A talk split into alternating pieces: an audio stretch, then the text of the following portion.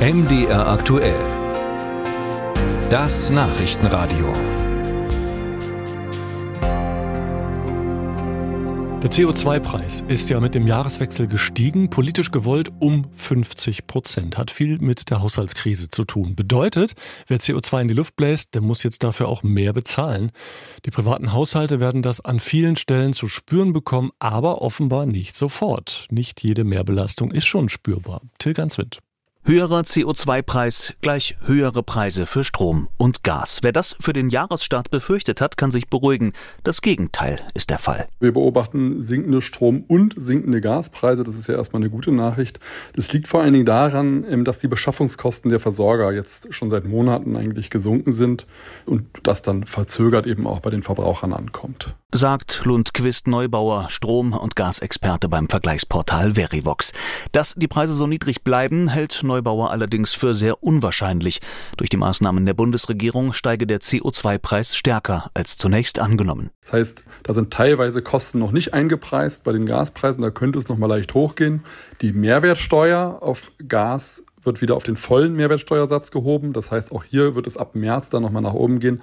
Und beim Strom gibt es die Netzentgelte, die stärker steigen als bisher vermutet. Und auch das ist noch nicht vollständig weitergegeben. Soweit ist es aber noch nicht und diese Zeit sollten Verbraucherinnen und Verbraucher nutzen, um ihre Verträge zu checken, sagt Benjamin Weigel vom Geldratgeber Finanztipp. Wenn Sie jetzt noch einen teuren Vertrag haben, also beim Strom alles um die 40 Cent und beim Gas alles um die 12 Cent, dann schauen Sie jetzt, dass Sie aus dem Vertrag rauskommen, denn es gibt da sehr hohe Einsparpotenziale und dann trifft Sie diese Steigerung tatsächlich im Einzelfall nicht so stark. Auch die erwartbar steigenden Heizkosten landen aber nicht immer eins zu eins auf den Rechnungen der Verbraucher. Mieter etwa bekommen seit vergangenem Jahr einen Teil ihrer Kosten vom Vermieter erstattet, je nach Sanierungszustand des Gebäudes. Dazu Christian Handwerk von der Verbraucherzentrale NRW. Im gut sanierten Gebäude ist der Anteil des Mieters relativ hoch, weil der Vermieter durch ein gutes Gebäude schon optimale Voraussetzungen geschaffen hat, um effizient heizen zu können.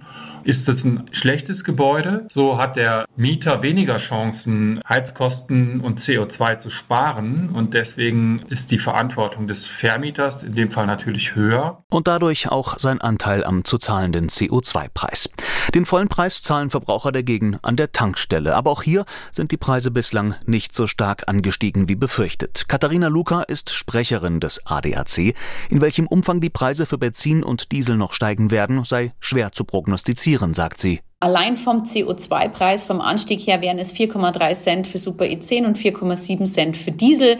Durch den äh, runtergegangenen Ölpreis haben wir aber im Moment, wenn man die letzte Woche und diese Woche vergleicht, rund 2 Cent, die der Preis nach oben gegangen ist. Dass die Preise für Strom, Gas und Sprit weiter steigen werden, gilt allerdings als sehr wahrscheinlich.